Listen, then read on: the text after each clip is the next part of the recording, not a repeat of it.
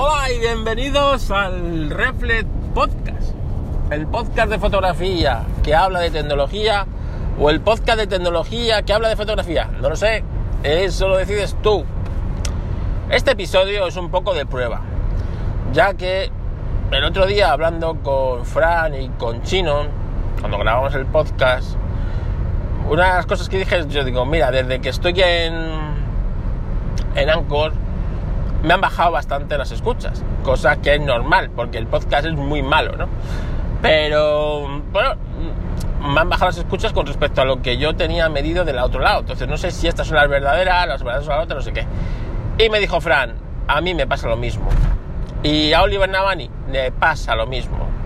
Y a casi todos los de Anchor le pasa lo mismo. Se pone así que creemos que las métricas de Anchor no son correctas. Entonces se me ocurrió una cosa, y es que como Anchor tiene la posibilidad de meter publicidad, estoy convencido de que si metes la publicidad de Anchor, eh, el propio Anchor va a ser, va a promocionarte el audio, ¿no? Entonces seguramente te van a subir las visitas. Entonces, en este episodio encontraréis una publicidad en inglés de Anchor, no sé si adelante del episodio o atrás, y, y voy a ver cuántas escuchas tiene este episodio con esa publicidad para sacar conclusiones. Así que yo creo que los episodios en los que no usamos publicidad pues tienen menos visitas pues porque son menos promocionados por Anchor o por lo que sea. Así que bueno, esto sirva de prueba. ¿De qué vamos a hablar hoy? Pues mira, el otro día estuve en el cine y me fui a ver la película 1917 y voy a hablaros un poco sobre la técnica de la película y un poco sobre la película. Sí, así que si vas a ir a verla o la, no la has visto, posiblemente haga spoiler, así que te recomiendo que no sigas escuchándolo. Y si no te interesa la película o te quieres ahorrar ir a verla, porque te puedes ahorrar ir a verla, porque tampoco es para tanto la película, pues sigue escuchando. ¿La película de qué va? La película está basada en el año 1917 que estamos en plena guerra, en Primera Guerra Mundial. La Primera Guerra Mundial, para los que no sois unos frikis de esto de las guerras mundiales, yo como soy un poco friki de las guerras mundiales, pues, pues bueno, eh, la primera está en la Primera Guerra Mundial. La Primera Guerra Mundial fue la primera guerra moderna y la última guerra antigua. Por lo tanto, se mezclaban cosas tecnológicamente modernas como un tanque con cosas mm, antiguas como las caballerías, eh, las tácticas de guerra, etc. Así que fue un poco eh, una guerra cruel por eso, ¿no? Porque eran capaces de mezclarte la aviación con, bueno, pues con el con resto de cosas antiguas. Así que eh, fue una guerra realmente de trincheras, una guerra muy sucia, una guerra muy cruel, muy larga, con muchos millones de muertos. Que luego vendría la Segunda Guerra Mundial y la dejaría como pequeña, ¿no? Pero realmente la Primera Guerra Mundial fue algo cruel. En 1917, donde está basada la película, eh, las tropas británicas estaban en las trincheras de Bélgica y es allí donde está la película. La película tiene eh, varias mmm, particularidades. La más destacada es que está grabada con la técnica del plano secuencia, la cual es bastante complicada de realizar, ya que, eh, bueno, eh, como os dice la técnica, es plano, secuencia, plano, secuencia. Eh, entonces, técnicamente hoy día no es tan difícil como hacerlo antiguamente, pero sigue siendo una técnica difícil y de realizar.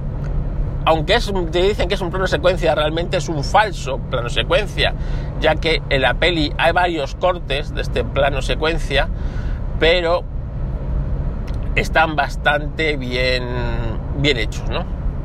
Si queréis ver una película buena, moderna, de plano secuencia, eh, tenéis que ver la de Birman, la del año 2014 creo que es, de, del director mexicano Cuarón, que realmente hizo una película, un falso plano, secuencia tan maravilloso como que parece que es, es plano secuencia auténtico. Y bueno, fue una película muy exitosa por ese mismo, ¿no? Por esa misma técnica. Así que esa os la recomiendo, que es bastante mejor que esta de 1917. La película, como os digo, están los británicos, que son nuestros dos protagonistas, eh, y les mandan a hacer una misión. Tienen que ir al otro lado de las líneas enemigas a, mm, contactar con otra división eh, inglesa y evitar que ataquen al día siguiente. ¿Por qué tienen que evitar que ataquen al día siguiente? Porque los alemanes se están retirando, pero es una trampa. Es una trampa para eh, que piquen, ataquen y cargárselos. La vida de 1.600 hombres está en manos de estos dos jóvenes incautos. Además, el hermano de uno de ellos está entre esos 1.600 soldados de bueno, pues del, del otro, de la otra división eh, inglesa. Hasta ahí todo bien. El primer plano, ves que es un plano muy bonito, ¿no? Que están los dos protagonistas, uno de ellos pues está dormido, el otro está ahí debajo de un árbol, viene el sargento y les dice que vayan a ver al capitán que les está buscando.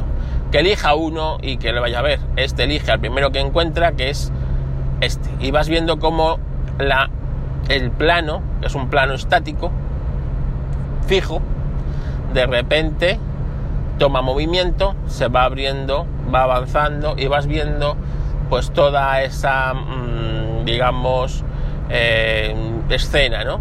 Se va abriendo la cámara a la vez que va siguiendo a los personajes y vas viendo pues el resto de soldados con todo el atrezo y todo. Se meten en las trincheras y como la cámara avanza. Hemos pasado de un plano a una secuencia, ¿no? Hoy día las secuencias antiguamente pues con una jirafa eh, eran eh, o un traveling. El traveling es este aparato que lleva unas vías unas ruedas una jirafa y una cámara de cine. Las cámaras de cine como sabéis son muy voluminosas muy pesadas entonces hay que moverlas mejor con jirafa. Pero hoy día con los gimbals que existen cinematográficos la puedes montar estas cámaras con estos estabilizadores que tienen y puedes ir tranquilamente una persona llevándola o las puedes montar básicamente casi en un carrito, no hace falta tanta parafernalia. Se meten en las trincheras, la cámara va siguiendo a los personajes y sigue apareciendo, pues bueno, la ambientación de la película, lo que es la trinchera, otros soldados, todo muy bien hecho, pasos Hollywood. Se mete en donde está el capitán en la penumbra, ¿no? Ahí hay un cambio de, la cámara, pero la cámara busca muy bien cómo meter los giros para cambiar de frontal a lateral, lateral a frontal. Y toda la película es esto, plano secuencia. Termina la secuencia en un plano y ese plano continúa en una secuencia. esa realización es maravillosa y está muy bien. Pero claro, la historia es floja. Es muy floja. Porque para empezar, ¿por qué mandan a estos dos pelados sin prácticamente medios a que crucen las líneas enemigas? Si es que tienen más posibilidades de no llegar. Cojones, si tan importante es que no avance y que no ataque eh, esa compañía, que ya, que ya existían los aviones. Coges un avión, además en la película hay una, especie de batalla aérea de la Primera Guerra Mundial y lanzas el mensaje sobre el sobre el eso sobre el otro eh, sobre el otro batallón para que no ataque pero no mandan a estos dos. Que uno de ellos sea su hermano en principio tendría que hacer un porqué no es decir tendría que darle algo a la historia, pero realmente no aporta nada. No es algo, es que al final influya más o menos para nada, ni es un recurso lo más mínimo importante. Se lo podían haber ahorrado. Que después estos dos empiezan, bueno, pues la aventura, ¿no? Como uno es más patán, otro es más preparado, uno es más vivo, otro es más...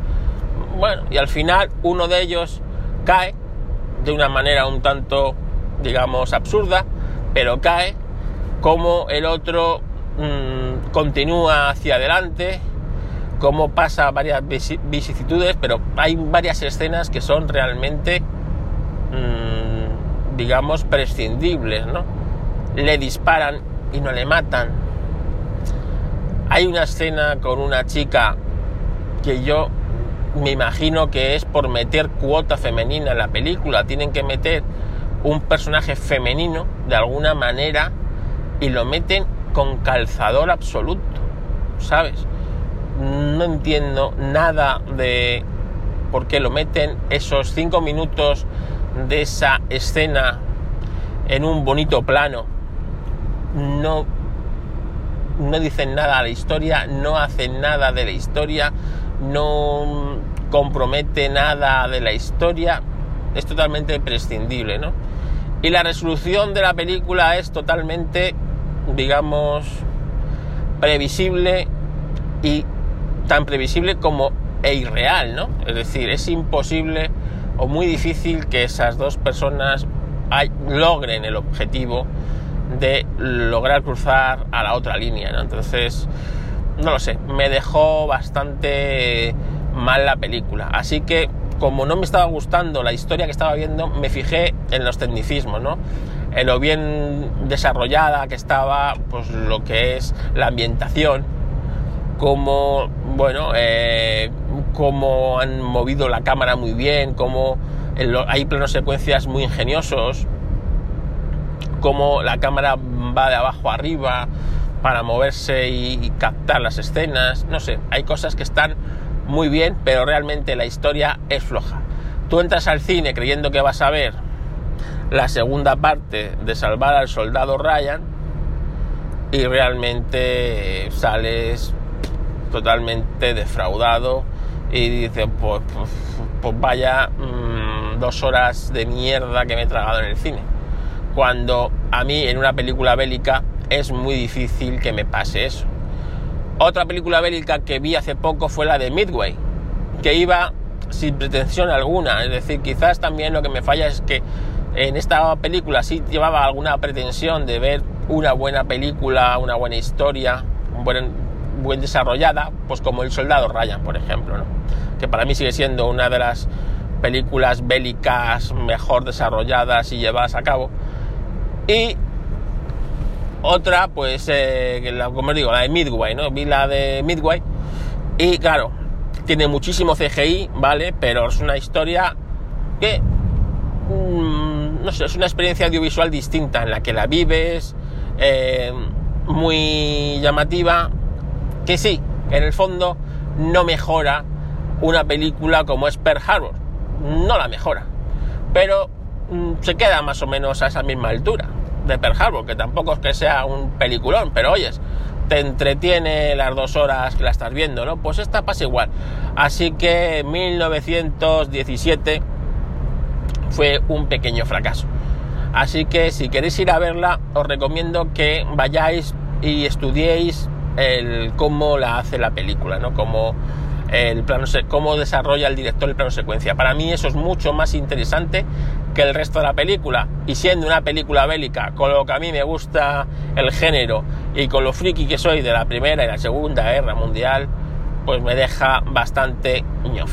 Así que hasta aquí el triste Reflex Podcast de hoy. Podéis seguirme en mis redes sociales, en Fotocarloscast, en Twitter o en Historracing, mi podcast del motor, de historia del motor que hace poco, la semana pasada, subí un nuevo podcast sobre la historia del París-Dakar que quedó bastante chulo porque me llevé a un invitado y nos lo pasamos muy bien y eso se transmite y se nota en el podcast. Como os digo, hasta aquí el Refresh Podcast. No sé si aparecerá ahora la publicidad o habrá aparecido al principio, así que perdonarlo, pero es para estudiar un poco cómo funciona esto y a ver si este episodio tiene más visibilidad gracias a la publicidad. Así que, bueno, lo estudiaremos y os diré los resultados. Gracias y hasta nuevos podcasts.